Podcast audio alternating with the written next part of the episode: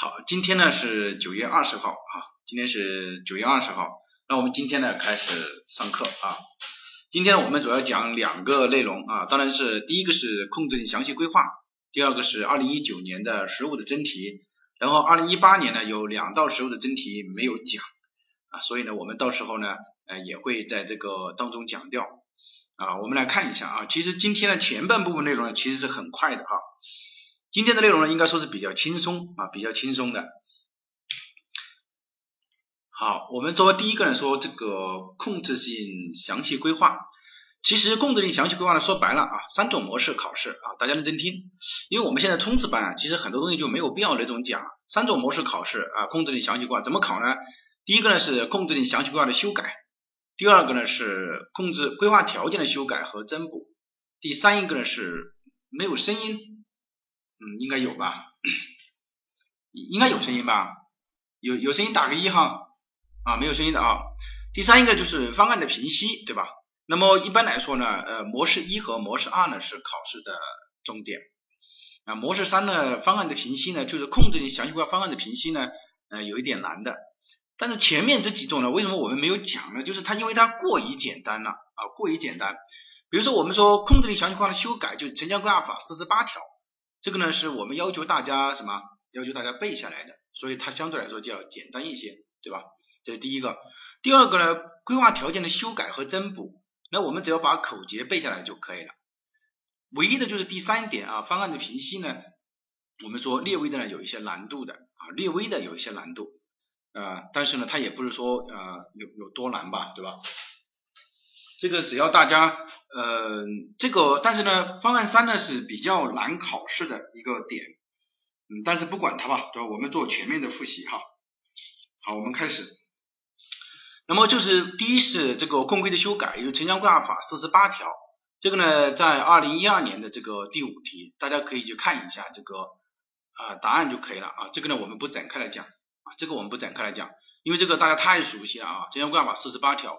然后我所有答疑的同学呢，但唯独在这个题目上啊，就在控规的修改上面是 no problem 啊，就是没有问题的，所以我们就不展开来啊。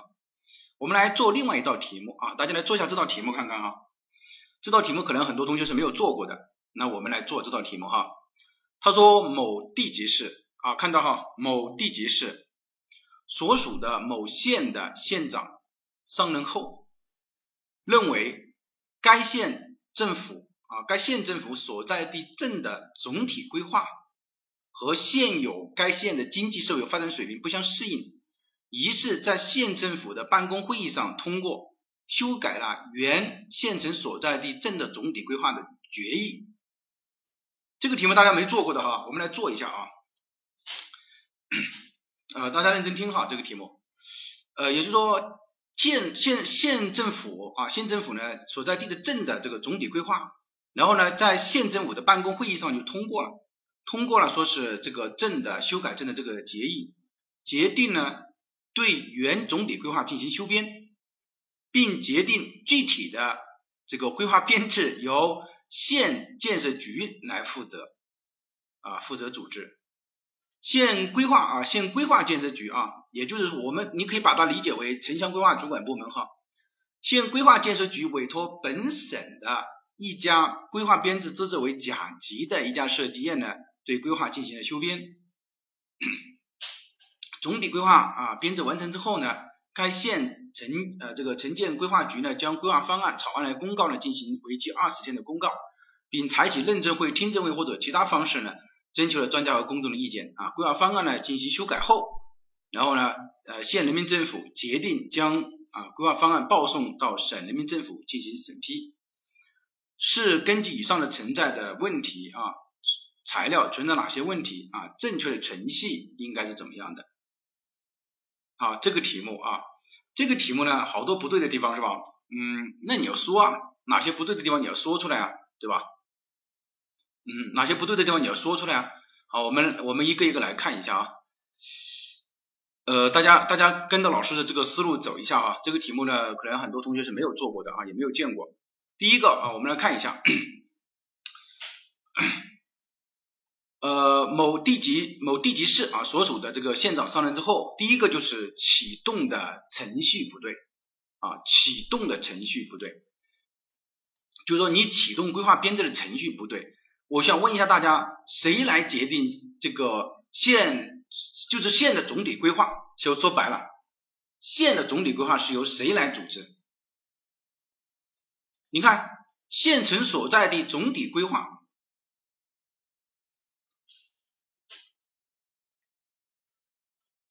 好，第一呢就是启动的程序不对啊，县人民政府，我们来看一下这个地方哈，县人民政府所在地总的总体规划，我们说启动的程序不对，对吧？启动的程序不对啊，这是第一个啊，刚刚大家已经答了啊。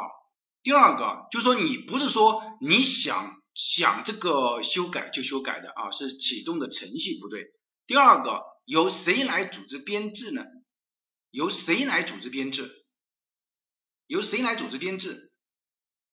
也就是说编制的主体不对啊，对吧？啊，五种情况我知道，编制的主体不对，对吧？嗯，这是第二个。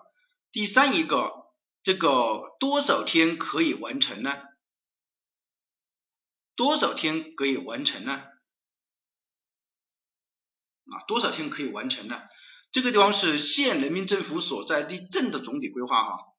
嗯，多少天可以完成呢？好，报谁审批呢？县人民政府所在地镇的总体规划由谁组织编制呢？我们说县人民政府无组织编制，县人民政府所在地镇的总体规划报上级人民政府审批，对吧？好，报谁审批呢？好，这个地方看见啊，是报是报他审批嘛？啊，报上级人民政府审批。好，这个地方还有一个问题。需不需要？就说是不是这个县人民政府？你看，规划完成，县城建局将规划方案进行公示，是不是编制完成之后了？公示完了，就是说经过了专家或者是公众认证之后就完事了呢？整个程序就就就可以了呢？需不需要经过其他的人的进行审议呢？有谁还要进行审议啊？我们说还有人大的审议，对吧？人大的审议，哎，对对对。还有人大的审议，哎，你看这样的话呢，其实呃，为什么我我为什么说其实实物它其实根本不是考实物呢？它其实考的原理、考法规，对吧？那么如果大家像这种这个题目，如果你能答的这么熟悉、这么这么快、这么熟悉的话，那本质上就是说城乡规划法就应该没有问题了。这道题目呢，就说一直呢，它都是考这个就是控规的修改四十八题，呃，四十八条大家都很熟悉。但是，一旦考了其他的，我就有点担心啊。所以呢，这个题目呢，可以大家呢把重新梳理一下啊，重新梳理一下。好，好，我们呃再来看啊。他说，然后问你说正确的程序是怎么样的啊？那么你就要看啊，首先把问题指出来，对吧？然后呢，把正确的程序答上去就可以了。然后第一就是说启动的程序不对啊，因怎么怎么。然后第二个就答啊，组织编制的主体不对，应该是县人民政府组织编制。然后呢，报什么？报县人大常委会审议之后呢，然后呢进行公示，公示的时间是什么呢？三十日及以上。然后通过专家认证会、听证会的方式征求专家和公众的意见。这个在城乡规划法应该是十九条、二十九条吧？嗯，这个这个应该没有问题吧？好，啊，这个点呢基本上都在这个地方，也就是我把规划修改呢重新呃给大家讲了这么一道题目啊。好，我们再来看下面这个啊。然后呢，就是关于规划条件的变更和增补的啊，这个我觉得我们就没有必要太太多的去讲了，浪费时间的啊。第一个是规定性的指标啊，规定性的指标，规定性的指标呢，我们来看一下啊，又有这个这个农历力度高兑现、出口泊位、交通站、公共日照查规范。那我们说这个地方啊，用地性质、用地面积啊等等，这个就叫什么呢？就叫我们说的规定性的指标。然后呢，这个是指导性的指标啊，人口容量、建筑体量、环境这两个呢，在我们的讲原理的时候呢，其实我们已经讲过了，对吧？已经讲得很清楚了，对不对？那已经讲得很清楚了啊，这个是第一个。还有一个就是依据现状，什么叫依据现状呢？本质上就是依据题干。大家还记得二零一一年的那个第六题吧？啊，应该说二零一零年的第六题，它有那个高压线，对吧？有一百呃二百二十千伏的高压线。有什么？有这个县级文物保护单位，县级的文物保护单位，还有什么？还有这个轻轨站的衔接，像这种呢，本质上就是什么？就是依据现状。我觉得考试啊，最最简单的来说的，就是说依据这个现状是最简单的，就是你你有什么，比如说这个轻轨，对吧？那你有什么，我就把什么。还有一个是排洪沟啊，排洪沟、泄洪沟，那你只要有的，我就把它答上去就可以了嘛。比如说二百二十千五的高压走廊及退基的要求啊，县级文物保护单位的这个子线啊及保护要求，然后以轻轨站的衔接啊和交通组织要求，你看排洪也是一样的啊，距离排洪沟的退距和你这个安全防护要求，你看你就只要把这个点答上去就可以了。前面这三个点啊，大家只要就记住口诀去对一下，没有的你把它补上去就可以了。而其他的依依据现状的，你只要记住啊，有的你就出现了，你就把它放上去就可以了。这个来说应该来说是比较简单，对吧？啊，那么我觉得如果一旦考到了规划条件的增补和变更的话，相对来说其实也就是考控规的内容，所以呢，我们放在一起来讲啊是比较简单的。然后我们来看一下下面这个啊，就是重点地区城市设计的内容要和要求，应当要纳入到控制性详细规划，并且要落实到控制性详细规划的相关的指标当中。这句话是什么意思呢？啊，我给大家解读一下。嗯，这句话的意思就是说，如果他做了城市设计啊，比如说举个例子吧，假如今年考的，他说啊，该地区呢为这个重点地区啊，呃，把这个比如说呃色彩啊、体量和风格呢，呃，作为了这个啊呃这个呃纳入到了这个城市，这作为这个重点地区城市设计的要求，那你就应该要知道这几个要素。就不是指导性的了，就应该要落入到控制的详细规划相关指标当中。同理，它也就会落入到规划条件当中。刚刚我讲的这个呃，应应该说清楚了吧，对吧？我我应该说清楚了吧？就说如果重点地区的城市设计的内容和要求，首先如果它题目给出了说呃该地呢为这个中心城区啊，是属于重点地区的，在城市设计当中对建筑形式、体量、风格做了规定。那么你就应该知道这些内容就应该纳入到控规，呃，同样的道理，那么它它就要纳入到规划条件当中啊，这个是我应该说的很清楚了哈，对，很清楚了。呃，其实每一年呢，就是到，其实我到现在我已经知道啊，有些同学他是一定可以过的，但有些同学还确实很很很，你们大家听课的话，你也可以看得出来啊，有些同学他应该是说是没有问题的，对吧？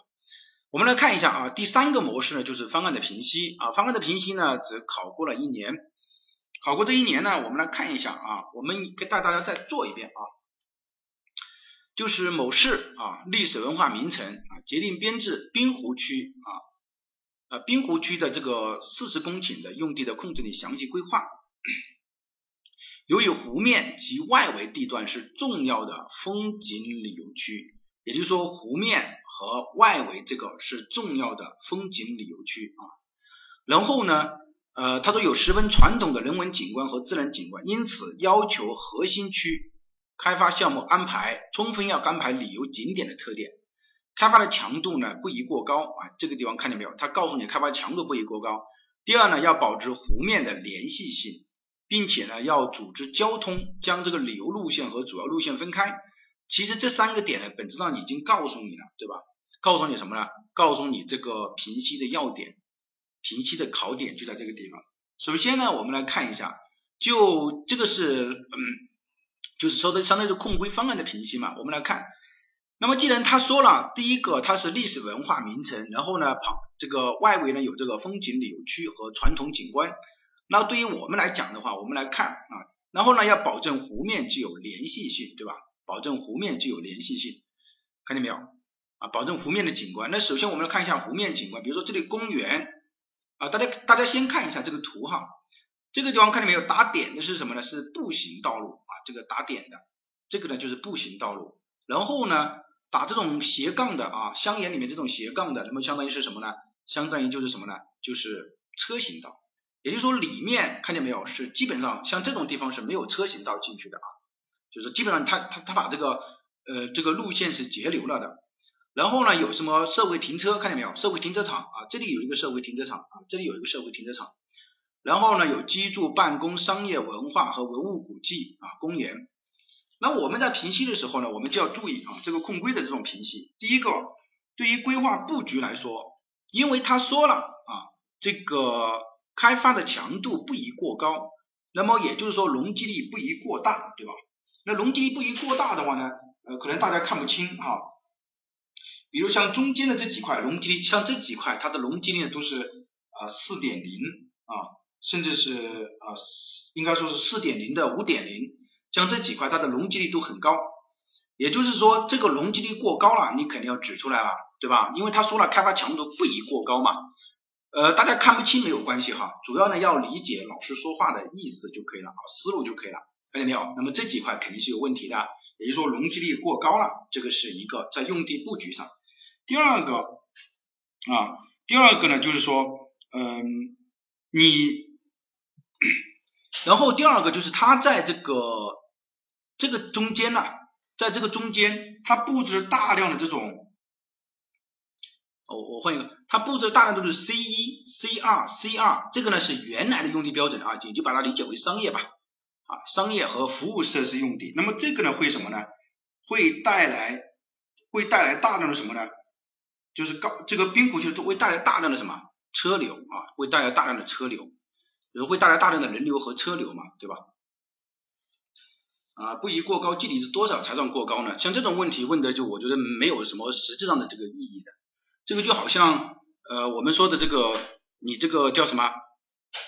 这个多少的城市化率算高是一样的啊。那么如果你但凡你听了我们这个呃前面讲的精讲班讲的课程的话，你知道老师提了一个三点零嘛，对吧？像他呢给的很高啊，这个地方是五点零啊，像这种肯定就是很高的，对吧？你这个是五啦，已经你看这里是五点二，对吧？这个已经很高了，对吧？嗯，那么这个肯定是不行，对吧？然后呢，我们来看一下盐湖盐湖景观，你看这里是公园，公园，公园，但是这个地方其实他提的这个问题提的很好的，可能有很多同学他是没有了解这一块的啊，所以这个呃老师也给他做了一个解答。像这个地方，你看这里是一个宾馆，那这个宾馆当然是不合理的，对吧？这个宾馆当然是不合理的，对吧？这个宾馆看见没有？这个宾馆是不合理的。哎，那么你就知道，哎，这个宾馆不合理，因为它嗯造成了这个连续性，你连续性没有啊，连续性没有。好，我给大家来这样来解答吧，嗯，我们一个一个来。第一呢，我们从交通组织啊，交通组织上来。交通组织呢，啊，第一个交通组织就是说，首先呢，它的交通组织呢，它是比较合理的。为什么呢？因为它进行了人车分流啊，就是说车流和人流进行了，比如说这里你看。它是步行道，外围的是什么车行道，所以它进行了人车分流。这个首先它的体系是比较好的。其次呢，它设了两个社会停车场，看见没有？这两个社会停车场呢，就有什么？就有这个我们说的节流的作用了。也就是说，当旅游车到这个地方来的时候，你就直接停在这个外围，这样的话就保证里面的车流量呢比较少。这个是第一个交通组织有两个点是优点的啊，这个第一个，第二个。就是规划布局上来说，规划布局上来说的话，我们说第一啊，第一呢，因为你是旅游设，你是旅游区嘛，你是历史文化古城名城，并且是旅游区，那么我们应该安排的是旅游休闲用地。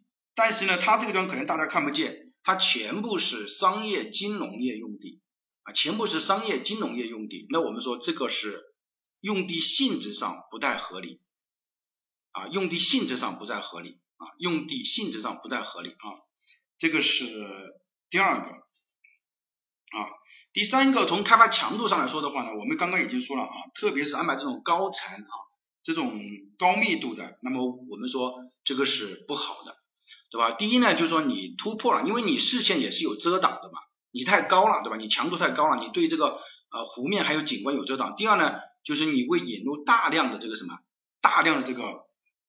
这个交通进去，对于我们说的历史文化名城的保护啊是不利的啊，对这个保护是不利的。这个呢是开发强度，然后呢从配套设施来说的话啊，我们说没有什么，没有消防啊，比如比如没有没有变电站，没有消防站啊，没有垃圾站啊，这几个站是没有的啊，这个呢就是这一块的啊。其实有人就要问了，老师，就是为什么你这个地方就一定要提消防站，要提这个垃圾站呢？为什么其他的地方你就不提呢？啊，不是说其他的地方不提，因为你这个地方是一个历史文化名城，并且是一个旅游景点。对于这种消防啊，历史文化名城，我们当然是要有消防的，对吧？那么还有就是你是旅游区，那当然要有垃圾站的那么它都没有啊。这个呢，其实就是通过这几个啊。对于这道题目呢，我们精讲班的时候，我们是从这个这个叫什么这个性质的角度出发的，对吧？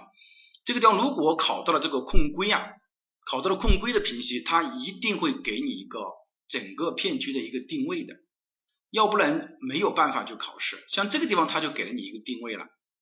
历史文化名城、重要的风景旅游区，看见没有？因为这样就给了你一个定位。其实有人要问，为什么老师他要给我定位呢？因为如果你不给我定位的话，那我怎么知道呢？比如说，我认为它前是工业区呢？假如说嘛，对吧？那前是工业区呢，我可以说它所有的都是错误的，对吧？所以一旦考到了，大家可以去听一下精讲班的时候，我们是怎么把它顺过来的，对吧？所以它一定是有一个定位的。定位之后，大家要看它的嗯交通组织是否合理啊，规划布局是否合理。开发强度是否合理？然后呢，相应的配套设施是否合理，对吧？为什么这个地方它独独的就强调，嗯，强调这个没有这个垃圾站、消防站这些东西呢？啊，原因就是很简单，你是处于这个啊历史名城，那当然是要消防了，对吧？你重要的这个风景名胜区，那当然是要有垃圾站的，对吧？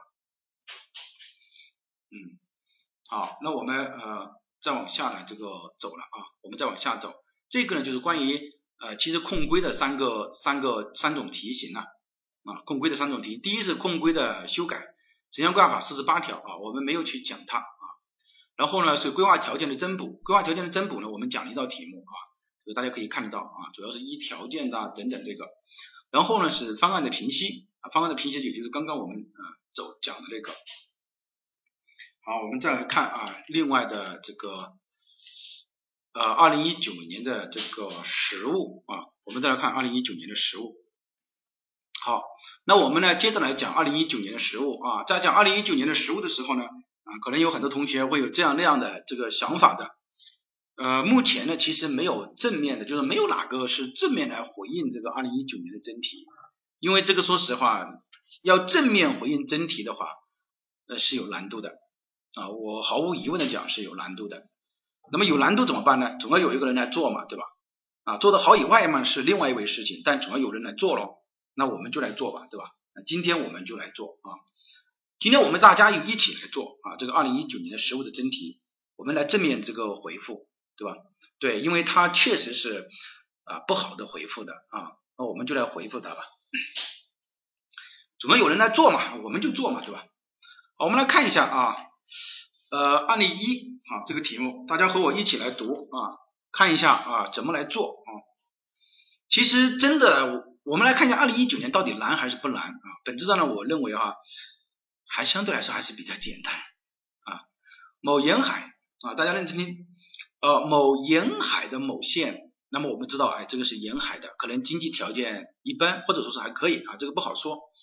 县城呢，地形以平原为主，东南部啊。河流入海口具有较好的建港条件啊，这个说的很好啊，建港条件，那我们首先本质上就要看它有没有建港，对吧？有没有建港？哎，它建了港城。二零一八年县城常住人口一百万，城镇化率百分之五十一啊。近年来的前县城净流出的趋势，这个大家还记得二零一四年那道题目吧？啊，净流出的趋势，对不对？啊，一样的。规划呢，二零三五年常住人口一百二十万，城镇人口呢是九十万，那么这个可以算得出来，它这个城镇化率是多少呢？啊，大家不要去那种了啊，不要去讨论这个过往的事情就没有关系，我们来送到今年的这个题目。好，第一个这个地方常住人口、城镇人口，那么第一个就是什么呢？啊，百分之七十五，那么百分之七十五，你觉得它合理还是不合理呢？啊，我们说送分送到第一个点不合理，对吧？很清楚啦，这个是送送了第一个点了。我们在讲这个城镇体系规划的时候，我们是怎么说的？啊，一等二分三科学四季五产六保护，对吧？啊，我们先看了这个三科学已经出来了啊，是不合理的。他说依托港口发展化工等临港性产业，这句话是没有错的啊，这句话是没有错的。如果有有像，因为这个，等一下我会拿来看哈，就是说，因为它是一个新出来的题目，必然是有很多呃问题的。这句话是没有错的。如果有的答案啊，我说如果有的答案以这句话说是零这个呃港口不应该发展化工产业，如果有答了这一点的，它是一定是错误的啊，这个没有什么好疑问的。也就是说，临港发展化工是没有问题，这句话是 nice，right 是对的。形成了县城至港口的城镇发展主轴，发展主轴啊，发展主轴，构建成了一个县城、一个港城、五个重点镇、六个一般镇的体系。那我想问一下大家，这个重点镇就是城镇等级结构合不合理？你看，他都告诉你了，城镇结构体系、城镇体系结构合不合理？城镇结构体系合不合理？啊，也就是说，一等当中出来了第二个点啊，这个刚刚是第一个点，我我们这个是第二个点，这个我就是有很多人呢，就是不知道为什么，就是说我我我觉得我讲课了嘛，我是让大家一起来做这个题目，这个谁也不我也不强迫大家，大家也不强迫我，对吧？你看这个是第一个点，这个是第二个点啊。啊，终点针过多，好，到此结束了。然后呢，我们再来看图啊，看图，看图呢，首先看图例啦，县城、港城、重点镇啊，一般镇什么什么之类的啊。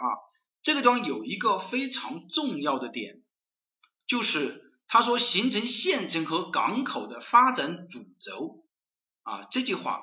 那么对于我们整个规划的理论来讲，它只给了我们这一条这一条线，对吧？那我们就要看。这条也就是说，县城到港城的规划主轴，如果说是你做过方案的话，你应该知道是大概是这么一个箭头，对吧？好，对，那么是这么一个箭头的话呢，我们就来看啊。首先我们来说的就是这个，叫我们来来来来听哈。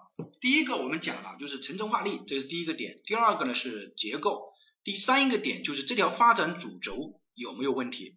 当然有问题，问题很严重，你就是重点镇规划不合理嘛，对吧？重点镇规划不合理，其实这个地方呢，它就是命题老师，大家认真听啊，这个比思路比你做多少题目都重要啊。往年的时候，他是告诉你说这个地方是生态涵养区，是水源保护区，那你就知道重点镇的规划是不合理的，就是它它的分布不合理。今年的话，它变成了产业发展主，变成了这个城镇发展主轴。那理论上，你这些重点镇也应该是在发展主轴上啊。如果没在发展主轴上，我这个还叫发展主轴吗？对吧？是不是同样的道理？哎，对，这个才是同样的道理啊。是不是？是不是这个意思啊？就是他往年他是以资源来限制你，今年他省略了资源的描述，他直接就告诉你他的理念是城镇发展主轴。那么因此这个就很明显了，那么你这些就不合理了。但是这个地方要注意哈，要注意的啊，就是说第一，我们说城镇结构、城镇等级、城镇体系结构体系应该什么呢？应该是要沿着县城和港城进行发展。第二个点就是规划重点镇远离这个规划主轴不合理。这个呢，在阅卷的时候是说过这一点的。如果你答重点镇的分布不合理，得不到分，这个是得不到分的。为什么？因为你你凭什么说它的重点分布不合理嘛？这个在这个大家有很去年肯定有很多同学答了这一点吧？就是哎，重点镇的分布不合理，分布不合理的原因是什么？你看他说的很清楚，主要的这理由啊，你只能说重点镇远离这个。规划重点镇的选择远离发展主轴不合理，Are you OK？这个应该 OK 了吧？啊，去年不懂，今年透彻了是吧？啊，我们要的就是这个效果啊，要的就是这个效果啊，OK 了是吧？OK 了那就过了对吧？第二个点，嗯，对，远离发展主轴不合理，你因为你不能就说它分布不合理嘛，这个这个你说不过去嘛，对吧？所以呢，这个参考答案当中，我们给了很给了这个详细的说明哈。第二个，它除了既然是发展主轴的话，我们说什么应该先行啊？什么？就说你作为这个主轴的话，什么应该先行啊？交通应该先行嘛？啊，交通应该先行嘛？那交通的，你看这个路网密度不够嘛？对吧？啊，交通要先行。你看大家这么聪明。就说有，我觉得我我们每年就是几千人通过，我觉得还是有有道理的，有理由的，因为大家都是踏踏实实的跟着这个过来的，对吧？呃，安安静静的复习，那你就应该要增加这个地方。好，我在这个地方，这个东西也是在阅卷的时候出现过的，增加的是路网的密度啊，增加的是路网的密度啊，就说你路网密度要增加，对吧？我写的是重点镇，因为靠近发展主轴上的镇，不知道这个什么意思啊？我们说这个地方提高的是增加的路网密度，不可以说去提高它这个这个线的这个等级啊。我我这个地方说一下啊，就说这个题目我我得分的情况我还是很清楚的哈。所以你不能就说增加这条路的等级，为什么呢？因为这条路到底是什么等级你不知道，它可能是一级公路、二级公路、三级公路。有人说啊，我举例子啊，大家认真听啊，路网密度怎么定？对吧？那你规划的时候不是已经说了嘛，对吧？这个让大家认真听哈。有人说，呃，我们说路网是分为哪几个啊？国道，这个原理的知识要要省起来。省道还有什么？一级公路、二级公路、三级公路、四级公路，对吧？这个应该没有清楚吧？这个应该很清楚吧？国道、省道、一级公路、二级公路、三级公路是吧？对不对？哎。那么这个当然我们说不能，你因为你不知道这条路是属于哪一个级别的，所以我们不能去说它提高它这个等级，我们只能说它提高路网密度啊，增加这个交通流量啊，这两个点啊，其他的点就是送分的点了啊。比如说这个点还有一个这个化工啊，看看到这里，看到这里哈，看到这里，这个地方有一个呃化工园区，这个地方其实有两个点，那大家认真听啊，这个地方有两个点啊，等一下我会告诉大家啊。这个点，这个点是什么？第一个点，你答的是它应该要远离自然保护区，对吧？国家自然保护区，这个是第一个点啊。比如说，呃，化工区的选址不合理啊，应远离啊，不应靠近啊这个自然保护区，或者是原应该远离自然保护区，都是合理的，以免对自然保护区造成一呃污染，这个是第一个得分点啊。比如说，首先你达到了煤化工化工区的选址不合理，得一分。然后呢，远离自然保护区得一分，也就两分了。第三一个点啊，一要要要答第三一个点就是一分了。化工区的选址应结合港口进行布局，进行选址啊，这里就是三分了。看见没有？这个点就是三分，也就是说化工区这里有三分。呃，之前有同学呢，就是我也不知道是哪里的答案哈，就是发给我看，基本上那个点只他是这样子说。化工区的选址不合理啊，对这个自然保护区造成了这个污染，这种的话本质上就得了一分，这个地方就是有三分，看见没有？因为为什么？因为你的化工区的选址本来就是告诉你应该要什么，要临近港口的，你选在这个地方只是告诉你，第一选址不当，第二呢是对自然保护区有影响，第三你还要指出它，它应该要结合这个港口来进行布置啊，对吧？那么这个就是，嗯，这个。第三一个 啊，我们来看一下，那送另外一个就是你看，在这个地方，在水源保护区里面啊，布置这个呃养鸡场，这个当然是这个谁都可以达得到嘛，对吧？那么就就来了，这个已经是第几个点了？应该是第六个点了哈啊，第六个点啊，第七个点啊，就是在二零一四年其实也考了，就是说火车站和公路、高速公路也好，公路也好，距离县城比较远啊，它这个距离不是很合适。因为我们说应该要是到什么，到它最少要靠近它的中心城市这一块啊，对吧？那么就是，嗯，相当于就是七个点了啊，七个点，七个点啊，我给大家说一下啊，大概呃这个点的这个呃点这个得分哈，第一个就是你达了这个城市化发展水平的这个两分，你达到了等级结构不合理的两分，达到了发展主轴的。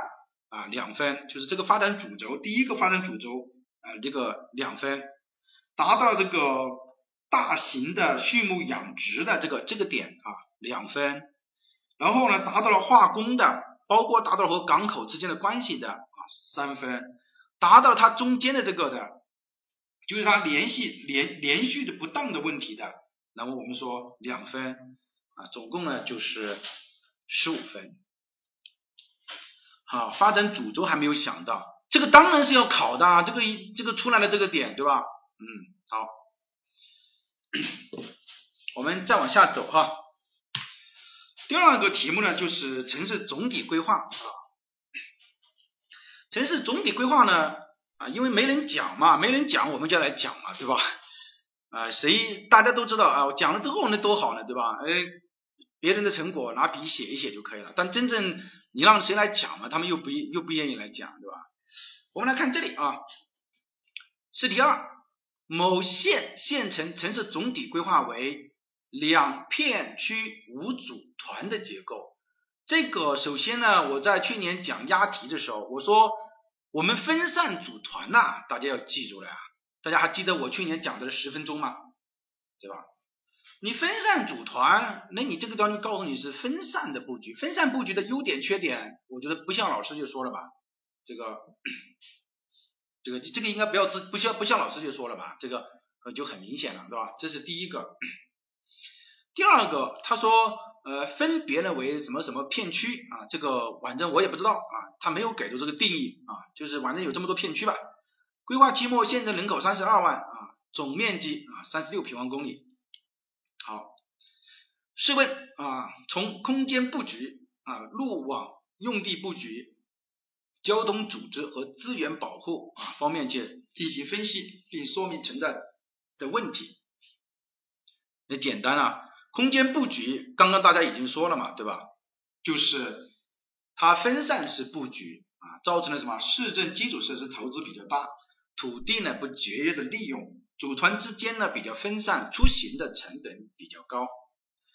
啊，对，其实九字班的同学，你去年听我讲的这个十分的题目，呃，讲那个十分钟，我讲了高铁，我讲了分散式组团，我说如果出现了基本农田应该怎么办？风景名人区能不能占用？典型的在这道题目当中出现了，我不知道去年你们答的怎么样。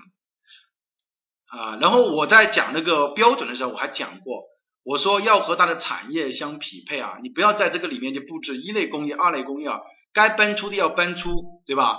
该保留的要保留，还有多少人记得？这个可以去翻去年的这个题目的嘛。所以最后考成考考这个样子，我不知道大家答的怎么样哈，但是感觉上还是 应该还是可以啊。我看是一一千多吧，一千一百多吧，有些同学一千一百多可以拿证吧，对吧？好，我们来看一下第一个用地布局呢，也就是我们刚刚讲的。第二个啊，第二个我们说的用地啊，这个用地空间，空间。第二个是用地布局，用地布局上呢有哪些问题呢？第一个是，你看这个大家有书吧？应该有书哈，有书。嗯。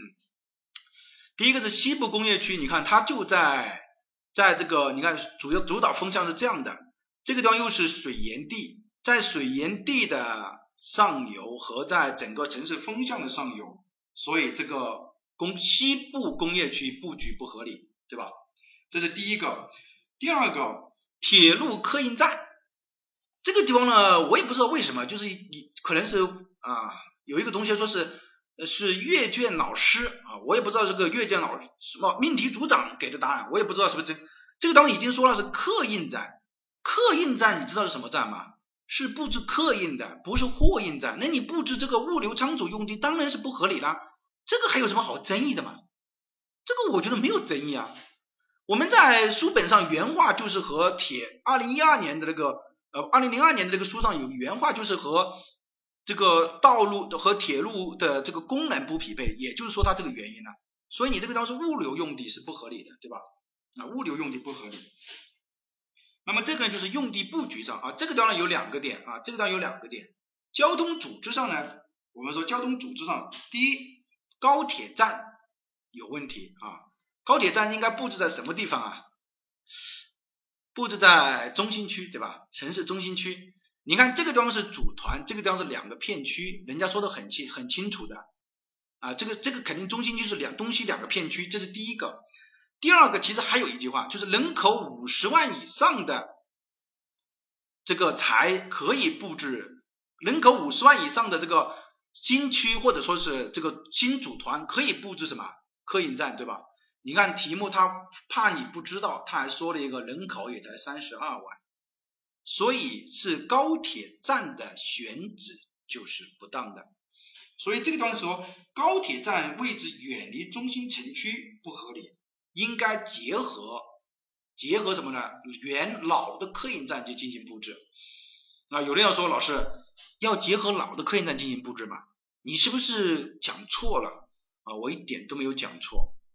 大家如果你可以看一下城市综合交通体系化标准当中是明确提出了这一点的，可最好是和它布置，因为你就是三十二万人啊，你应该和他布置，你布置在这个地方做什么？你你这个地方和你有什么关系呢？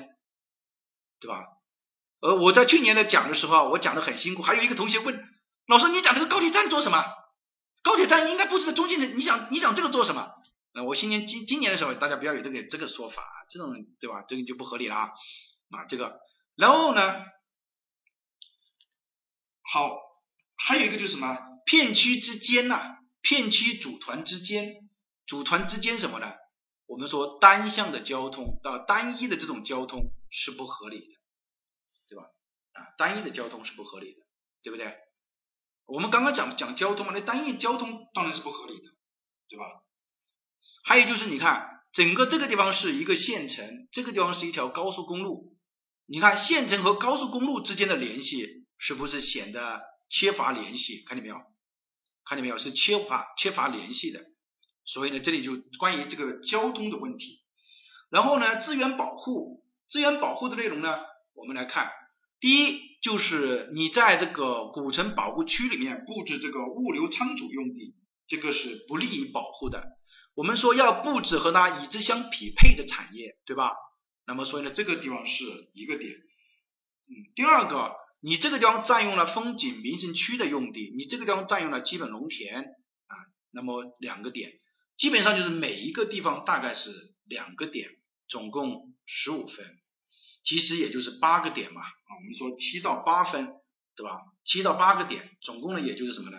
十五分，是非常客观的一个题目，没有没有，但是呢，我们来看一下啊，这个呢是呃另外一个同学啊，南部工业区的湿地没有什么考点，没有占用你这个湿地有什么考点？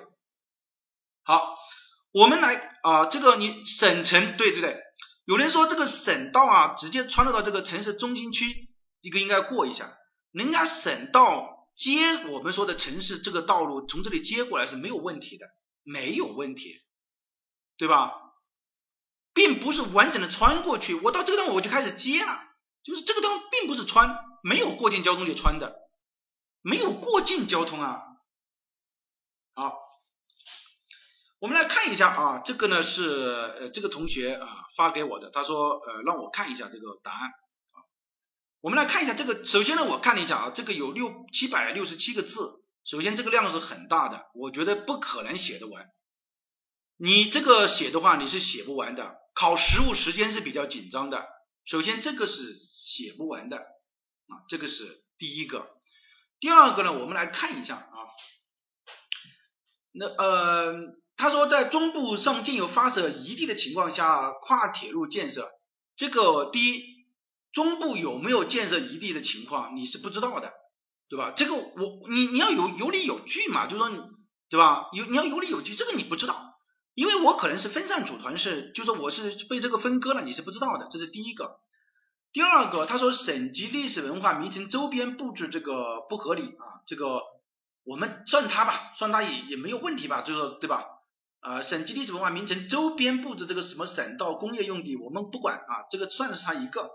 但这个呢，就是说，我觉得答的不是很标准嘛，就是说你这个地方应该是呃古城保护区。然后呢，第二个啊，防护绿地啊，禁令水源不利于水源这个这个，反正答的还是挺多的，对吧？他说根据这个城市风玫瑰工业用地怎么怎么样，对吧？然后呢，又是西片区距离上游水库坝过近，这个我觉得是臆想出来的，这个没有。臆想出来，这是个什么水库坝，根本就没有啊。然后呢，第四一点就是居住区什么布局直住分离，这个这个当然是啊，这个但是呢，我们说交通保护你只答一个啊，单一通道就可以了，这个没有必要答什么直住分离什么布局，对吧？第五点这个这个就就有问题了。第五点，第五点你看他说布置大量的公共设施、商业设施。其实我就在想，你这个古镇里面你不布置公共设施和商业设施，那你布置什么呀？你布置什么，对吧？这个这个你就这个就有问题了，对吧？然后呢，我们来看下面这个啊，看下面这个，呃，功能分区过于机械，像这种点，这个你要说你要哪个地方功能分区过于机械，你要你要说嘛，对吧？这个这个这个没有啊，这个。然后职教用地，其实功能分区过于机械和第七条本质上是一个内容，对吧？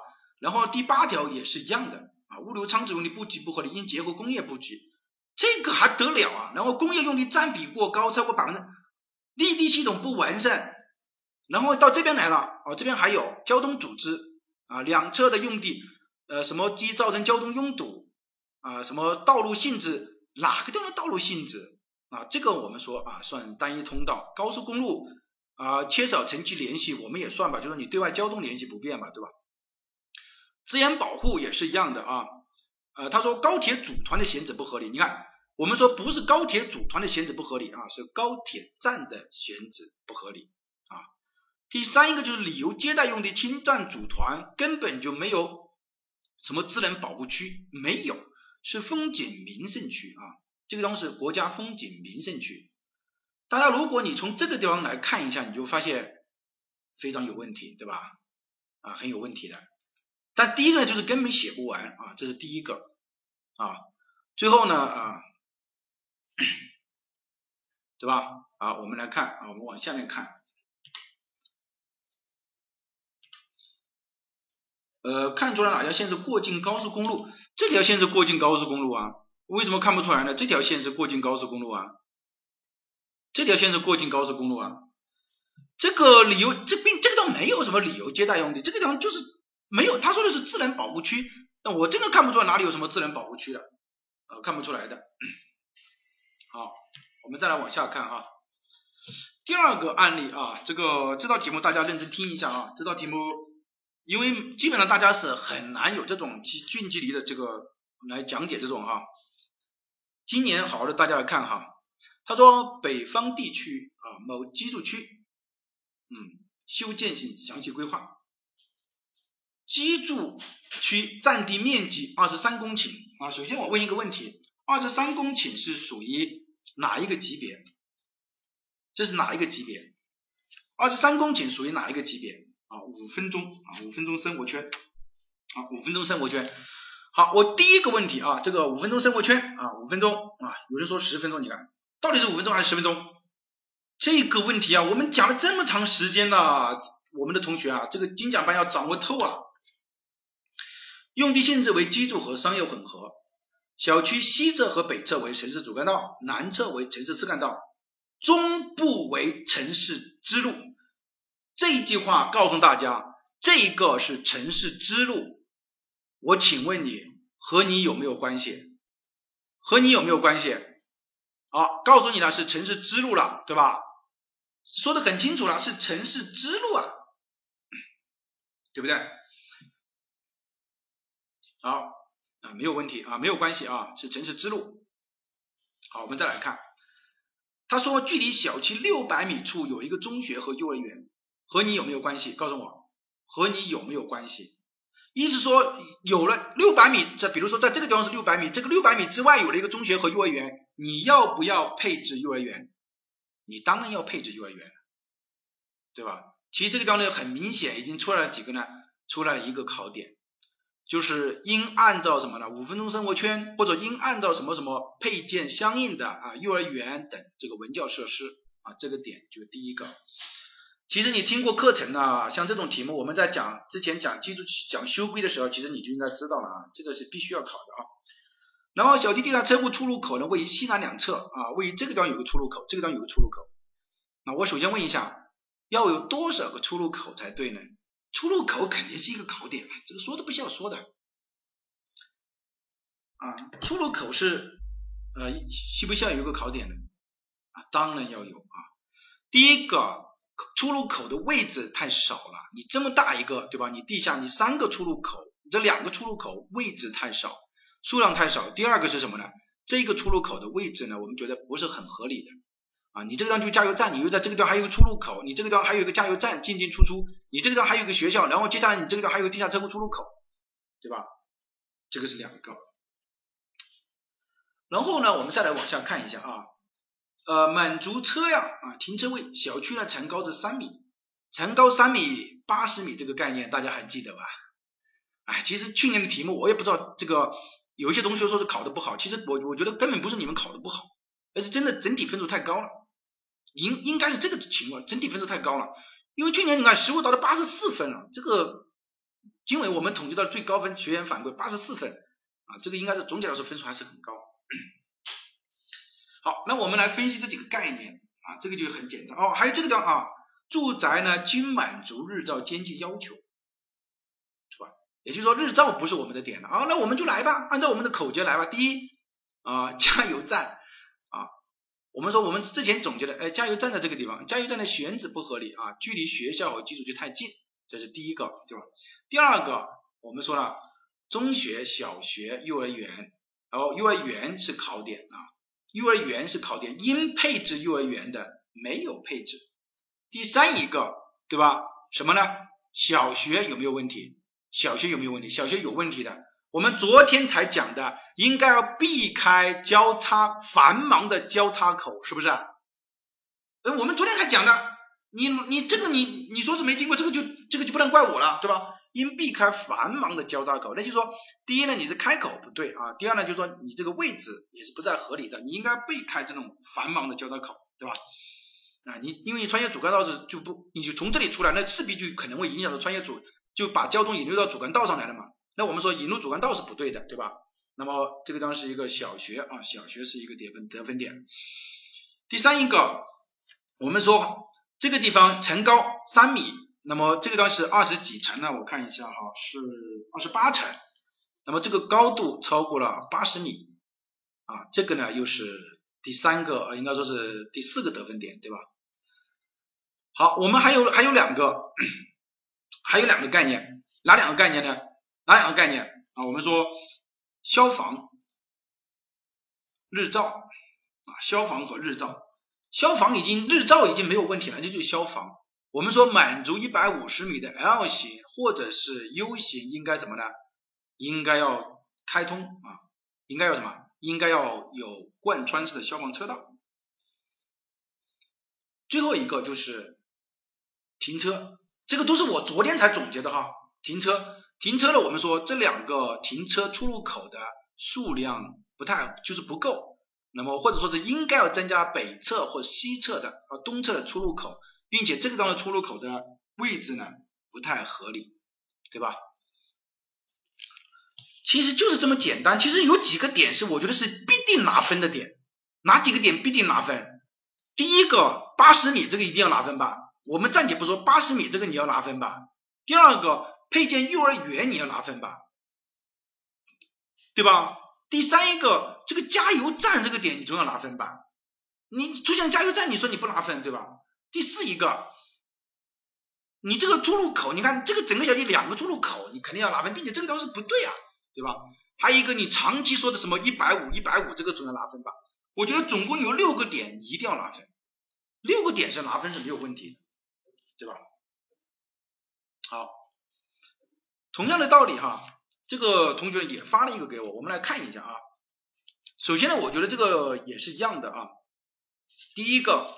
他说小区位于北方啊，什么日照不满足？其实我觉得这个题目你就没有去读人家的题，人家已经告诉你了，说是住宅日照均满足要求。你上来就一句这样的话，你你让我你让我受得了啊？啊，你根本受不了啊，对吧？然后呢，小区啊，这个他说东南西南沿街超过一百五啊，卫士这个可以。沿街商业建筑超过八十，这个我们说是什么？是天井式的建筑，是天井的建筑，我们说才需要，对吧？不是天井的建筑，这一条就不需要了啊。当然也不管了，就说你达到了这一个，我们算你得分，但这个肯定是不得分的。后面呢，我们来看啊，中部三栋超过八十米啊，这个我觉得算吧。小学、幼儿园啊，它是。就说人家是告诉你说，这个幼这个距离小区六六百米之外有一个幼儿园，并不是说这个地方有一个幼儿园。那你这个就嗯，还就以六百米半径算幼儿园的服务半径不满足这个要求，小学合建不合理，小学应该独立设置，幼儿园没有南北向，这个这个这个有点答非所问了，对吧？这个这个你你大家觉得呢？这个这个有点答非所问啊，这个根本就。还有就是小学出入口应和市政交通衔接，但不应直接和城市主干道连接。校园主要出入口应设置缓冲场地，两个出入口距离八十米，小学出入口距离八十米、七十米，怎么小学操场二十五米？这个我的天呐，这个这个大家都觉得这个你不可思议啊！你这种答出去，你觉得你能做得完吗？我觉得这个不可能做得完、啊。你这个相当于把所有的可能的点都把它丢在上面去了，这个就是我们之前说的用原因解释原因太多了，是吧？用原因解释原因太多了。然后呢，加油站的选址不当啊，这个我们算它对吧？对吧？然后绿化率什么不符合这个什么呃小区三分之一的标准认定线之外的啊，这个根本就没有的点啊，没有。然后呢，道路交通这一块他是这样说的啊，他说。向西侧城市道路开口过多，以城市小区的出入口过多，这句话还答上了呀？我都跟你说了，和你什么关系都没有，这个是人家市政道路的支路啊！什么叫开口过多啊？他不是已经告诉你了吗？这个地方是小区中部的城市支路啊！你开口过多跟你有什么关系啊？对吧？这个是我们绝对要避免的，不可以答上这一条的。人家是支路，你说开口过多，你的你的意思要怎么样？你要把这个路都变成你家的，对吧？你要造反啊你，对吧？那这个肯定不行啊，这个绝对不可以啊。然后呢，什么地区地下车库东侧出入口不应开上主干道，相互相互干扰。我最说最看的就是这个地方啊。他说小区中部的支路和主干道相连不合理。这个是跟你说了，这个和你没有关系，和你没有关系的，对吧？你这样的话，你你你让人家做做规划的人怎么办呢？总而言之，大家可以看哈，这个不行啊，这个不行啊，这个绝对不行，这个有很多问题。但但是这个我问这个同学啊，既然市面上以这种答案还很多啊，他说是啊。有有有些人说是什么阅卷答案呢？什么阅卷组长给的答案？如果这个是阅卷组长给的答案，我我立马把这个电脑都吃下去。怎么可能？阅卷组长给这种答案，绝对不可能嘛！谁是阅卷组长这种？你看这个道明明说了日照没有影响，你还把日照答上去？阅卷答夜间这个夜间组长会给这么写？你这个还会出现这种？不可能！我立马把电脑吃掉。谁说他一见组长给这个答案？这个不可能，不可能，绝对不可能啊！好，我们往下走啊，我们往下走。嗯，有些根本就不是答案啊，不是答案。好，我们再来看啊啊这个题目，这个题目呢啊，我们来看啊，吃掉电脑是吧？吃掉电脑啊，不给直播，因为这个不可能。像这种是很幼稚的，人家已经说了，你这个根本你就不是让你去平息的。啊，像这种什么小区出入口过多，根本和你没有关系，这些都和你没有关系，和你没有关系的啊。像这种，你看，尽管你打，你看，其实就是这么一句话就可以了，但是你这种这种不可能，阅卷答案没有哪个专家给这种答案啊。好，我们看一下啊哦哦，回答几个问题哈，回答几个问题，这个可能是我想大家都会有问题的。第一个，这个停车位出入口的问题啊，停车停车库出入口的问题啊。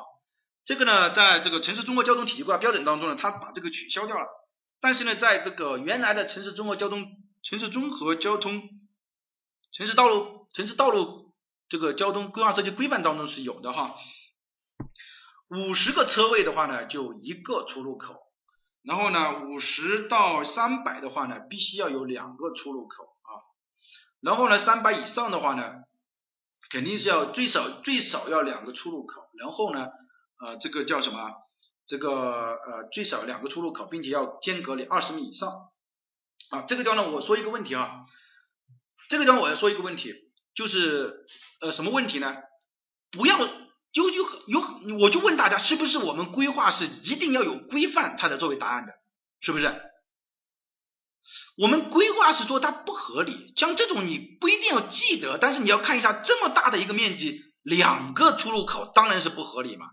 对吧？就好像我们刚刚讲那个第一题的那个那个叫什么？那个那个规划主轴一样的。那也没有谁说规划主轴就应该怎么样的嘛，对吧？这个呢，所以呢，你不能说它超纲了。有人说老师这个题目超纲了，因为城市中国交通体系规划标准当中没有这个。他说你这个超纲了，我说你不能这样说嘛，对吧？我们说它不合理，对吧？对，交频度过不了啊，交频度过不了。我都跟你说了，这个是人家的支路的问题啊，和你没什么关系啊。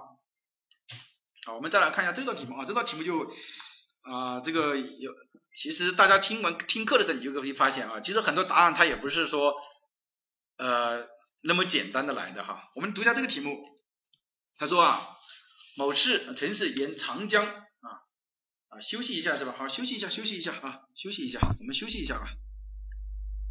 好，我们嗯接下来再讲哈，呃，刚刚有几个同学问了几个问题，第一个是说在城镇体系规划的时候，我们说是增加主干道啊，增加这个发展主轴的啊方向的路网密度嘛，这个应该很正常嘛，对吧？比如说你多修几条路嘛，特别是你看你直接连接这个港城嘛，啊，这里有比例尺的哈。第二个就是我们在基础区评析过程当中，现在基本上不要去答它这个叫什么？呃，开口过多啊，道路通而不畅，因为他把它当成了支路了，所以你就不要去答什么呃通而不畅啦，开口过多啦这种就不要去答了哈。好，我们再来呃往下讲吧，嗯，呃大家如果有一些问题的话，呃可以去看一下真题哈。好，我们来看下这道题目啊，这道题目呢，其实我认为这这道题目其实有一个点还是挺挺难的啊。哎呦。到底懂不懂这个是环形不环形啊？就说这对于这个来说的话，你你环形是在里面环形，这在附属道路啊，明白这个意思吧？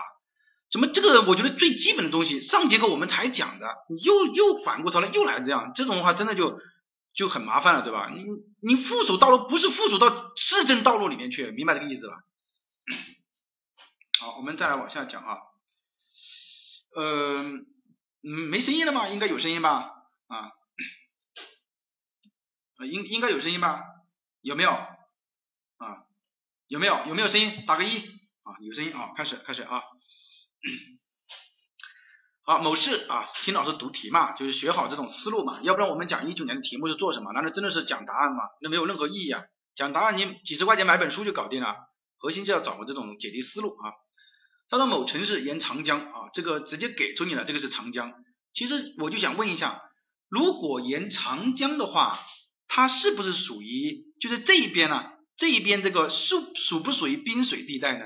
就是属不属于我们说的可以景观带呢？就就换一句话说，你能不能去这个旁边散步？就这个意思，就是能不能沿着长江这个去作为这个散步这个这个问题，可不可以的问题啊？当然滨水地带是滨水地带，但是是不是滨水景观？就是说你能不能做公园啊？换而言之啊？你觉得能不能做公园？对于长江，你能不能做公园？这是一个问题啊，对吧？这个问题就来了，就是你能不能做公园？其实大家啊，真的，你你每一年读题目，实物的解答一定是要有什么和政策有关啊，并不是说几个人摸着脑袋在那个地方，我是呃我我是怎么样的？你学历多高，这是另外一回事情，和你学历多高没有关系的，和你当年的这个政策环境有关。啊，我们来读题啊。他说，呃，首先呢，告诉你是长江啊，这个不是一般的江。跨河发展，A 组团呢主要为基础功能，位于城市发展轴线上啊啊城市发展轴线上。A 组团内啊路网按照三百乘四百的路网呢进行设置啊，其实这个点呢就有很多的争议了啊这个点就有很多的争议啊什么叫很多的争议呢啊就是说你你是不是你是什么路网按照三百乘四百是支路还是？次干道还是主干道是按照三百乘四百，还是说你所有的道路都是按照三百乘四百的路网去进行设置的，对吧？啊，是不是这个道理？呃，你先听我讲完嘛，这个题目，就说大家难道不想知道一下，就是在有有些时候的一些大家也会人家讨论的点嘛？就说你这个点到底是什么原因？就说你这个三百乘四百，还是说你所有的路网就是三百乘四百，你不管？你所有的路网都是三百乘四百，是不是这个道理啊？这是第一个。因因为因为你说了三百乘四百的路网进行这个设置嘛，左右进行设置啊，这是第一个。啊，这是组团内啊，应该是支路。这个还有第二个问题啊，第二个问题大家先听我讲啊。第二个问题就是这个组团到底是城市组团还是什么组团，对吧？你这个组团到底是城市组团还是什么组团，对吧？这个大家可能在一九年的考生一定会对这个题目是有疑问的。啊，你是属于哪一种组团嘛？就是说，大家还记得我们原理的时候，我们画过组团，对吧？那是属于哪一种组团？你是属于分区，比如说北市区、南市区、东市区这种组团，还是说属于我里面的很小的一个组团？但是如果看高速公路和这个快速路这种来分的话呢，我们就认为它应该是还是一个比较大的组团的，对不对？这个实话实说嘛，对吧？好，哦，没搞懂是吧？我们再来看一下啊。他说，呃，南侧啊，南侧呢沿滨河啊景观带啊，也就是说南侧呢这边是滨河景观带，也就是说这个河流呢是一般的河流啊，入入长江的一个河流，哎，这个地方呢是长江。组团内设有轨道交通站点和公交首末站一座啊，其实呢这个点是没有问题的啊，也就是说这个地方有一个公交首末站啊，这个地方有个交通啊轨道交通站点，这个地方有个公交首末站，然后呢让你指出 A 组团啊 A 组团。A 组团的交通体系所承担的问题啊，看见没有？好，那我们就来说了。第一个啊，我们说这个 A 组团和这个之间的关系，这个大家没有问题吧？一百米对吧？这个没有问题吧？这个这个应该没有问题吧？我们说轨道交通站点和公交首末站应该是一百米，要结合设置，这个这个是肯定是没有问题的啊，没有问题。对，第一个，第二个。就是说几个组团之间，你说这个，比如说一个组团和一个组团之间只有一条单一的道路连接，行不行？只有统一的一条单一的道路连接，行不行？啊，不行，对吧？那最少要有两个啊，这个是第二个啊，两个。第三一个，你说整个组团去，整个组团，你你看一下它整个组团和高速公路。快快速路、高速公路以及这个快速路中间有没有连接？我们说这个是没有连接的。也就是说，你无论如何，你对外的交通你要有吧，你要有个连接吧，你没有啊，这个呢，我们说不行，对吧？这个不行啊。有人问那个一百米是哪里来的？如果问这个话呢，我其实还是挺难过的，就是我感觉到我辛辛苦苦一一层一层摸索进来的，你突然又来问这个一百米是哪里来的，就仿仿佛从我这个心里面插了一刀一样的啊，整个整个心情一下就哎被你搞砸了啊。好，开玩笑的哈，我们接下来讲，也就是说你第二个对吧？第二个中间你这个组团之间应该要有吧？就是说你最少要要和高速公路进行衔接吧，对吧？这是第二个啊，第二个。第三一个，嗯，第三一个我们需要说的就是景观的问题。第三一个点就是说，你这个景观呢，我们认为你这个步行道啊，它这个地方设置这个步行道啊，这个地方步行道，这个步行道呢，我们认为你就算是有步行道，你也应该什么呢？你也应该要南侧的河沿河的滨河景观带，你要不要设置步行道？你告诉我。滨河景观带要不要设置步行道？要不要设置步行道？当然要设置啊！你滨河景观带，我的哥，你都不设置步行道，你你还要干什么？当然要设置啊，对吧？好，这里已经有四个点了，其中还有一个点啊，这个点呢，我觉得呃，就是我觉得还是应该要答上去，嗯，就是这个三百乘四百这个，这个说实话，这个。这个三百乘四百到底怎么来理解啊？呃，等一下呢，我会给大家讲一下。嗯，啊，这个你滨河景观带这个三百乘四百这个点呢，我觉得还是应该要答上去啊。呃，参考答案当中没有，但是我觉得还是应该把把它答上去啊，这个点。啊，等一下呢，我会来说明原因嘛，这个也也也是有问题的哈。对，地块太大了，你这个三百乘四百，这个到底是什么组团？这个其实是有问题的啊。这个也，这个我觉得你，但凡如果你真的是城市规划专业的，一定会对这个点是有疑问的。如果你纯粹考个居住区嘛，你说三百乘四百，这个我还我蛮能理解的。但是你说你考一个这种组团，你三百乘四百，这个这个到底怎么说呢？啊啊，等一下我会来说啊。啊，所以呢，这个这个我觉得也也是值得商榷的吧。好，还有一个点啊，其实总共呢就是五个点，嗯，总共就是五个点啊，我们勾了。还有一个点就是，大家觉得这个交通轨道、这个公交首末站，还有这个地方是一个滨河景观，应不应该要有非机动车道？应不应该要有非机动车道？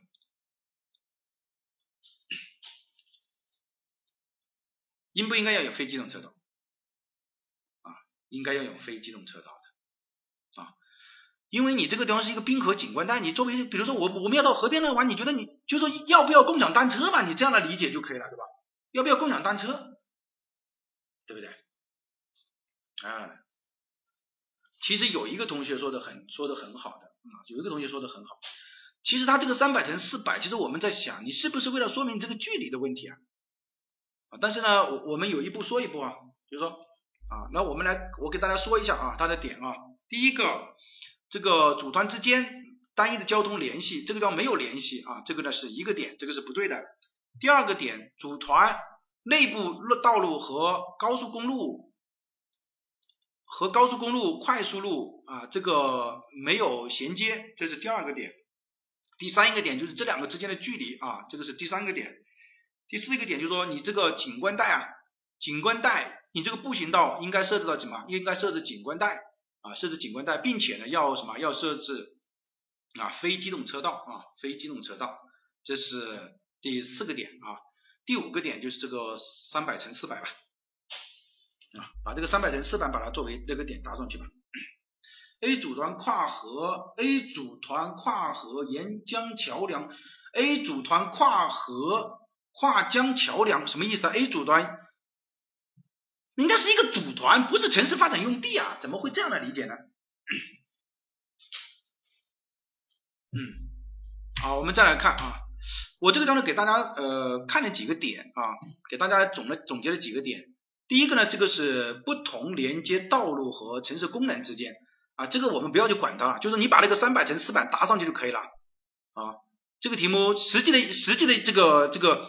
我们知道这个点比他这个题目实际的争议点更更好一点，可能这个三百乘四百这个点，可能过了三年五年之后啊，又有很多人在听课的时候就会问了，为什么是三百乘四百？那我们又要解释一通啊。好，我们来看一下这个地方，不同连接类型和用地之间这个道路的交通功能，对吧？你这个地方你看一下，比如说你这个，你看它这个城市主干道，主干道它指的是分区内，也就是说组团内也可以连接。对吧？这个是第一个，然后它这个，它这个呃居住区这个三百乘三小于三百这个呢，它这个地方说的很清楚，是集散道路，是集散道路和和什么呢？和支路啊，大家可以去看一下那个那个规范了，也就是说它是不包括主干道的啊，就是说你集散道路和支路是三百小于三百，推荐值是小于三百，但是实际上。你这个不同连接道路之间组团内主干道也是有的，那主干道你你是不是按照这个三百乘四百的对吧？那我们也要看，因为你主干道你说了，你看你这个呢主干道什么为城市分区内这个中长距离服务的，或者是为的是分区什么组团内部的主要交通对吧？你看见没有？也就这个三百乘四百，你把它答上去啊，把它答上去，但是呢，我们也认为我们也保留意见嘛，对吧？我们不能说这个题目出的不好啊，我们说应该它出的很好的啊，紧紧连这个实际情况。但是就简单的说一句话，就是说，呃，这个三百乘四百的设置，我们觉得还是这个不是很那种，对吧？啊，三百乘四百的话，路网密度必能小于八，是不是这个道理？路网密度必能小于八，怎么算出路网密度的呢？他没有说是中心城区啊，我们说中心城区才是八呀，这个大家对规范要了解清楚啊。你中心城区才才是小于八呀，还有的话你没有这个地方没有面积啊，不好控制，嗯，没有面积不好控制。好，你考试就算了是吧？非常厉害啊，我们就讲到这里吧。啊，我们这个地方就讲到这个地方吧，大家也没什么好争议的，就是你把那个点搭上去吧。啊，我我统一了，就是你把这个点搭上去吧，三百乘四百这个点搭上去吧。啊，你说路网设置按三百乘四百啊设置不合理啊，不符合这个小街区密入网啊，这个这个这你你就按照这个答吧。嗯，刚我已经说了嘛，对吧？好，好，我们接下来再啊，我们再往下走啊，啊，这个题目就简单了哈，这个题目之前也讲过的。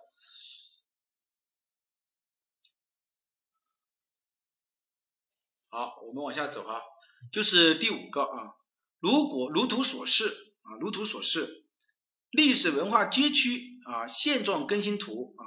这个是，然后呢，该历史文化街区呢分为东西两片，啊，分为东西两个片区，然后呢，两片区各有文物保护啊单位一处啊，若干保存完好的历史建筑，然后呢，看见没有？若干保存完好的历史建筑，为提升历史文化街区内啊历史环环境，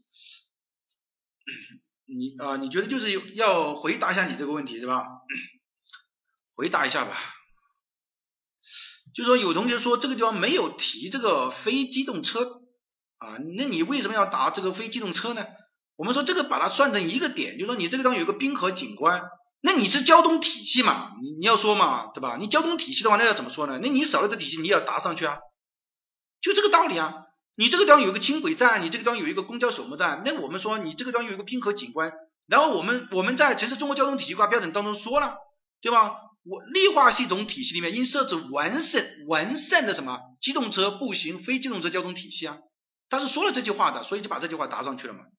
啊，这个题目十分啊，有几个点大家答上就可以了啊，不要去扣呃不要去呃扣它这么多。嗯。公交首末站是否要结合轨道交通设置？我啊，我上节课不是已经讲了吗？公交首末站应该要轨道交通站点，如果和公交首末站设置的话，就应该要什么呢？应该要有一百米的距离嘛，对吧？是不是这个？如果是和站点设置的话，就是五十米的距离啊，对吧？这个当对啊，当然要设置啊，怎么不不设置呢？对吧？啊，那我们往下走哈，三百乘四百点怎么说？我们你就说嘛，你就说嘛啊，路网设置啊，以三百乘四百米的这个设置呢不合理嘛，不满足小街区密路网的这个路网格局要求嘛，就可以了，对吧？你只要把这个点达到就可以了嘛，就这个意思嘛。但其实这个点，我们说你把它答上去嘛，就这个点啊。嗯，那我们往下走吧。啊不是说很多问题不回复啊，就是有些问题我我觉得大家适当的看一下就可以解决的问题啊。好，看一下啊，我们来说试题五啊，历史文化街区，嗯，历史文化街区啊，这考了讲了很多次是吧？啊，确实讲了很多次啊，但是我们还是要说啊啊，呃，我们讲快一点吧，就是第一个就是说，你这个文物它要拆除肯定是不合理的，对吧？啊，文物要拆除肯定是不合理的，文物要拆除呢，你看两边区各有文物保护单位一处啊，若干这个。保存完好的历史建筑，为了提升文历史文化街区内的居住环境，促进这个发展，根据实际需要来增加这个居住啊、交通等这个设施规划要求。我们来看，为了改善城区的环境，规划引进南北向道路一条啊，这条道路呢，我们说是一个点，对吧？第二个引进地铁线路啊，地铁线路呢是一个点。然后呢，西侧文物保护的拆除啊，我们说拆除西侧的拆除，拆除是一个点。然后拆除部分历史建筑。啊，历史建筑呢拆除啊是是一个点对吧？然后呢，拆除后的规划为现代的这个旅游设施和文化设施啊，现在的旅游设施和文化设施是一个点。然后呢，有一个加油站啊，那加油站的这个地方又是一个点对吧？那大家知道啊，它都有这些点其实就可以了啊，刚好呢就是六个点。这个题目呢相对来说呢是比较简单一点的，基本上呢也没有任何的争议了，对吧？啊对。该保留的要保留，该迁走的要迁走啊，该改善的要改善，这个应该没有问，应该没有问题吧？啊，应该没有问题啊。好，我们再往下看啊啊，这道题目相对来说也很简单，也就是说，你看他说某市啊，拟建设市级博物馆，选址的北侧呢为文物保护单位，该用地啊，该用地呢地处文物保护单位的建设控制地带里面，也就是说。这块用地呢是在建设控制地带里面，那当然就要记住啊，它这个建设控制地带了啊，建设控制地带。啊，建设控制地带。西侧呢为河流及这个山景公园啊，西侧这个有观景亭。东侧呢为小学，小学的北侧呢为居住，南侧呢为商业啊，南侧为商业。啊，然后呢，市政配套设施是完全要求的，也就是说，市政设施这一个你就不需要去答了，对吧？你就不需要去答了。提问：根据周边环境条件，说明选址意见书的规划条件应主要考虑哪些方面啊，并说明理由。那么对于规划条件来说，我们说，首先呢就是农历力度，就说你首先要符合控规吧，对不对？是不是首先要符合控规？那如果你符合控规的话，那就简单了。那么我们来看，第一个就是说你的用地性质和你的用地面积是不是要符合？首先你是要符合控规，那符合控规，第一个你的用地性质和什么呢？和用地面积应该要符合吧？应该要符合这个要求吧？这是第一个。第二个，我们说要考虑它的开发强度。和它的指标体系吧，也就是说农历力度高退线这个啊，对不对？第三一个，因为你是处在建设控制地带里面，那你是不是要应该要符合文物保护单位建设控制的要求呢？建设控制要求呢？啊，当然是要的，对吧？这个肯定是要的，对吧？你比如说你的博物馆的形式、体量、风格、色彩，是不是要满足这个的要求？啊，这个没有问题，对吧？这个肯定要满足的。第三一个，这个当告诉你有一个观景亭，那你这个博物馆的选址是否是要考虑考虑什么呢？考虑对山景风景名胜区的廊道的要求呢？就是侍廊的要求，对吧？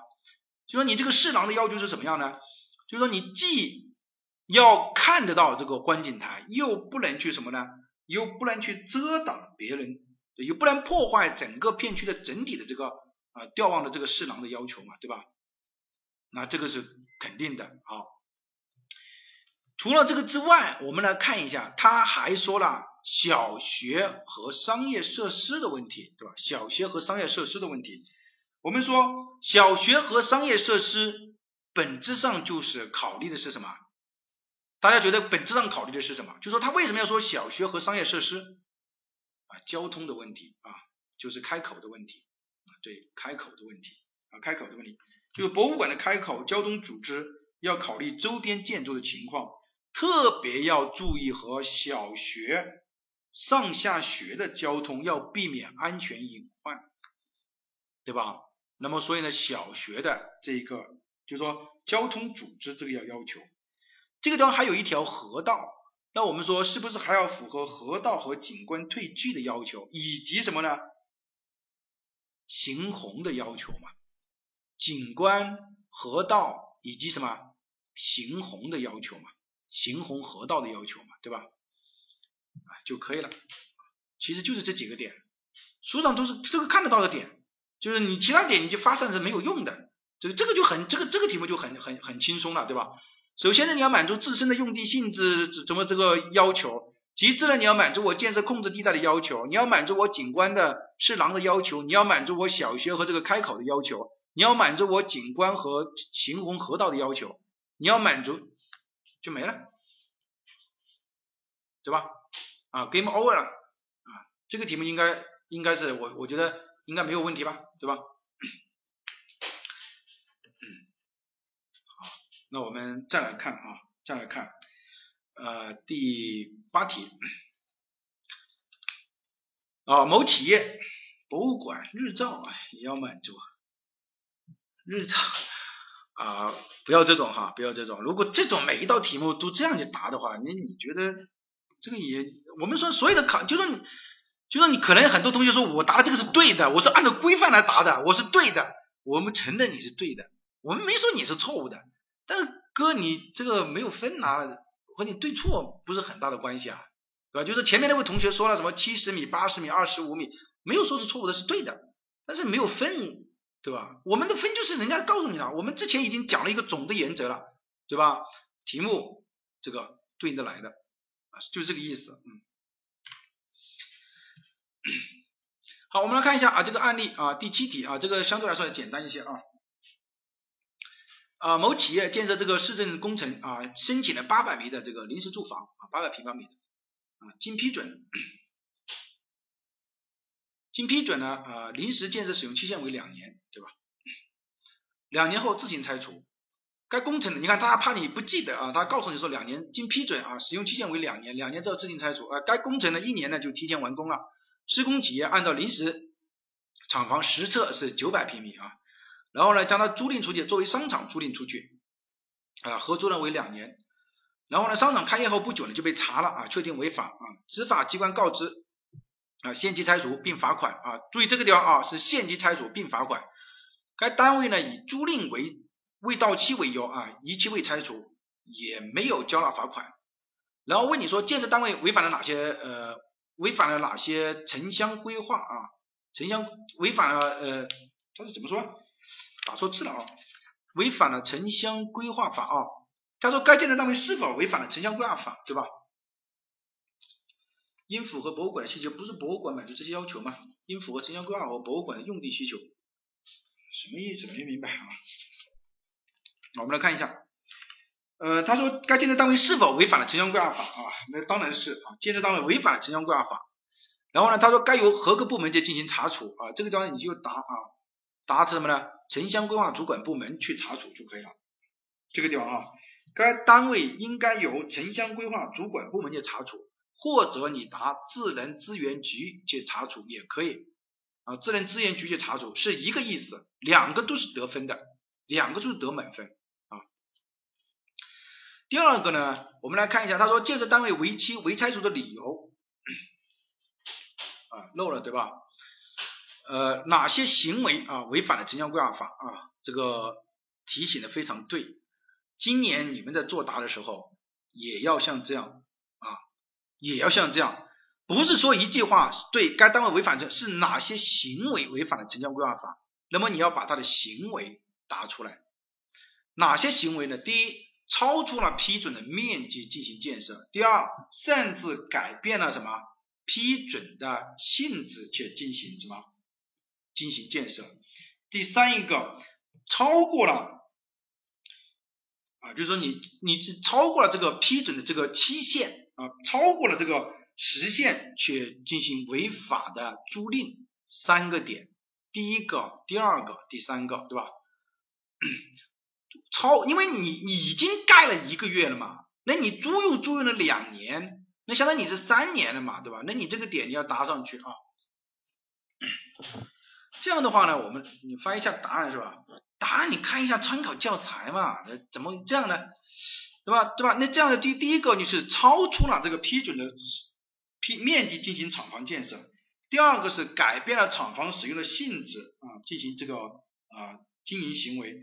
第三个是超过了这个批准的时限，却违法租赁，三个点，这个是他的行为违反了城乡规，由哪个部门去查处呢？由城乡规划主管部门可以，然后呢，由由什么呢？还可以就是由自然资源局主管部门去查处也可以，也就是说你用自然资源局也可以，城乡规划主管部门也可以，这个都是可以的啊，这个是当时呃默认的啊，都对，只是说这个地方。建设单位逾期未拆除的理由是否合理？我们说理由不合理啊，为什么不合理呢？违法在先，就是说建设单位没有按照批准的内容去进行建设，违法在先，所以你这个拆除的理由是不合理的啊，是不合理的。那么，然后他就问你，那为什么？为什么呢？就是说你要你就要答了，对吧？呃，写合同无效嘛？可以写合同无效啊，违法在先，因为你没有按照这个批准的，并且呢，你超出了他批准的期限去进行这个啊租赁活动，那你就可以答了啊。该企业逾期没有拆除的理由是不充分的，根据城乡规划法，建设单位未未按照批准的内容进行建设，那么应该什么？应该要限期拆除，怎么怎么样的？这个限期拆除呢，就是告诉你了，对吧？这个地方首先要说明一点啊，首先要说的是说他这个理由不充分，不充分的原因是什么？原因是他本身就违法在先啊，本身就违法在先。然后呢，才是应该如何处理？那么这个就按照城乡规划法来进行处理就可以了啊。那城乡规划法进行处理就可以了，对吧？不能这个，哎，这个有一个同学说的很好，他说你不能去对抗剩余的第三人。这个首先呢，这个点其实不是说城乡规划法的内容，不能对抗剩余的这呃剩余就是第三方，那个是你和这个建这个施工企业这个建设市政大项目的单位之间的合同规定的，你们按照合同去，比如说你违约了，应该怎么怎么赔偿，怎么怎么补助，那个是你们之间的关系，和现在我们对他的进行处罚是没有任何关系的。所以不涉及到你说的这个第三方的问题，你明白这个道理吧？不不存在你说的第三方的这个问题的。好，这个按城乡规划法进行处理就可以了啊。这个当我想说一点的就是说，呃，有人就问到这个问题，说是老师，城乡规划法当中是说是可以进行罚款啊，可以进行罚款，对吧？城乡规划法是这样说的，确实是这样说的。可以罚款啊，但是为什么我们参考答案上就是说呃交纳罚款呢？为什么参考答案上直接就说交纳罚款呢？啊，原因是这个地方，你看他说的很清楚了，告知拆除并罚款，也就是说这个罚不罚款已经就是很明显告诉你就是要罚款了，对吧？我们就所以就告诉他直接去交纳罚款就可以了，看见没有啊？看见没有？哎，这个地方是这样一个意思啊。就说一定要罚款的啊，一定要罚款啊，不是说你现在去看他罚不罚款的内容啊。城乡规划法，我再说一遍，城乡规划法当中是可以啊，但实际上我对于我们来讲的话，就是要交纳罚款啊。好，我们来看一下一八年有两道题目啊，没有讲到，我们来把它讲掉一下啊。一八年的两道题目，一个呢是第二题啊，一八年的第二题，他说这个应该讲过了哈。这道题目应该讲过了啊，我们来看一下这个题目，啊，这个一八年的第六题啊，呃，大家看哈，某省会啊城市的医院啊，大家认真读题哈，大家认真读题啊，读题啊，第一个啊，某省会城市医院因床位紧张，这是第一个。第二个绿化面积不够，这是第二个；第三一个门前干路交通堵塞，这是第三个，对吧？急需扩建改善，其北侧的学校已经搬迁至新校区啊，北侧学校已经搬迁至新校区，原学校建设用地划拨给了该这个医院，作为这个扩建项目的选址，经规划部门初步核实，保留原来的这个医院。啊，就说这个医院呢进行保留啊，我们保留和这个住宅啊保留住院部啊保留，新建一栋新建一栋啊，看到没有？新建一栋住宅高层住宅楼，并结合停业绿地新建停车场，这个两个是新建的。他说该院扩建完成之后啊，基础设施满足配套要求，符合城市规划的控制要求。现在说，根据现状及规划要求，按照相关的规定，在选址意见书中应提出哪些意见？那其实对于我们来讲，我不知道大家读题目的时候是怎么读的。我读的时候，其实我是这样想的：第一，既然两个新建的话，而我们就要第一个在选址意见书当中就要明确新建的万围吧，明确新建的高层住院楼和什么呢？和停车场啊。和停车场的位置，对吧？好，和停车场的位置，这两个是新建的嘛？住院楼，这不，这个是第一个，你就要明确啊，对吧？对不对？这个是第一个，你就要明确的，就是说你要明确新建的住院楼和停车场的位置，这个是对于你选址来说的，对吧？第二个，我们说你还要明确什么呢？你还要明确要考虑考虑什么呢？考虑它的规模的问题。这个规模是什么呢？床位的规模和绿化面积的规模，你要满足这个规模啊，因为你本身就是因为这个不够的，那么对于你来审查的时候，你当然要审查的就是你这个床位和什么呢？和停车位不够的情况嘛，对不对？这不是两个吗？第这两个啊，你第一个是明确位置啊，第一个是明确位置。第二个，你当然要明确它的规模啊，就是有人说老师为什么是这样的？因为题目当中说的很清楚了，新建这两栋，那你要明确位置，那你选址是选什么嘛？你告诉我嘛？那你当然要明确位置了，对吧？第二个，他告诉你说这个床位和这个不够，那你在计算上当然是规模你要考虑进去啊，规模你要考虑进去啊。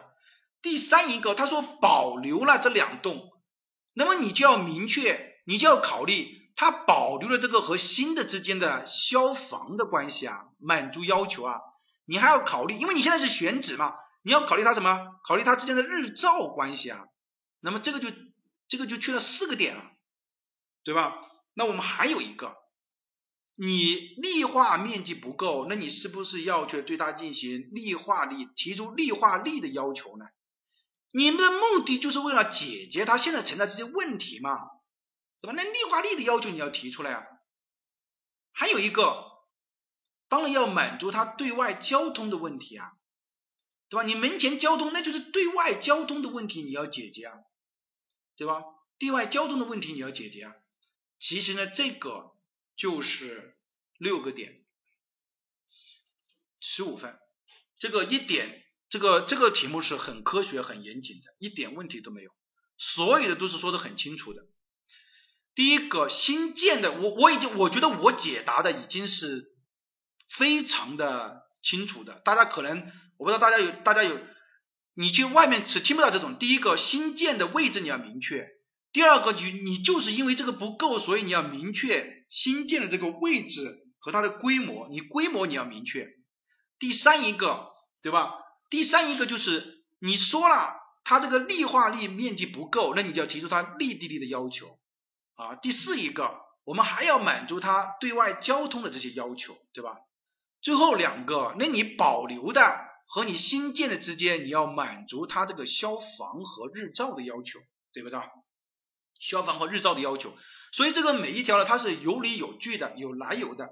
好，然后呢，接下来呢，为答第二个问题，这个是很多同学问的一个问题，说老师，我是省自然资源厅的，我就想问你一个问题，你告诉我，为什么我发一个选址意见书？你要跟我扯这么多问题啊？我的选址意见书很简单的，就是告诉你发给你了，选在这个地方。你为什么要给我说这么多点做什么？应该有很多同学问这个问题，是不是？嗯，对。好，你把它理解为选址带条件，你把它理解为选址带条件就可以了。我也知道有很多同学，很多同学说老师。我去年还去听过什么什么质卷部啦什么之类的，呃，但是呢，这个没有回答这个问题，你把它理解为选址带条件就搞定了，你就这样理解就可以了啊。选址带条件啊，那如果假如说如果说你就把它理解为选址意见书的话，那你怎么说呢？这个题目你怎么作答呢？啊，这个不可啊，啊，幸好你不是这个部门的是吧？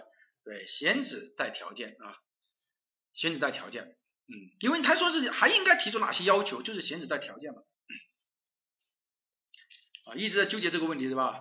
啊，那不纠结了嘛，对吧？这个你你报班了，那你不要没有必要纠结。其实大家如果听完了这个实物整个这个过程，呃，来的时候你就你就发现啊，so easy 对吧？啊，还是不难的对吧？好，那我们今天的课程呢，嗯，就到这个地方啊。呃，有人说老师，他这个图上不是已经标出来了吗？为什么我们还要去呢？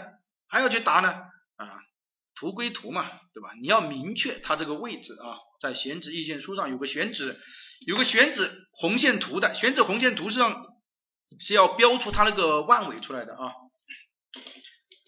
好，那么我们今天呢就到这个地方啊，今天就到这个地方。嗯，建设主体发改委什么不要不要答了哈，那个和大家没有和那些没有关系啊。他不能说是选址意见书中应该提出哪些意见，看见没有啊？你就按照意见提就可以了。嗯，好，实物呢今天就到这个地方了哈。嗯，实物今天到这个地方啊，下一次课呢就是这个相关的课程了哈，相关的课程。嗯，好，那我们今天就到这个地方，大家再见。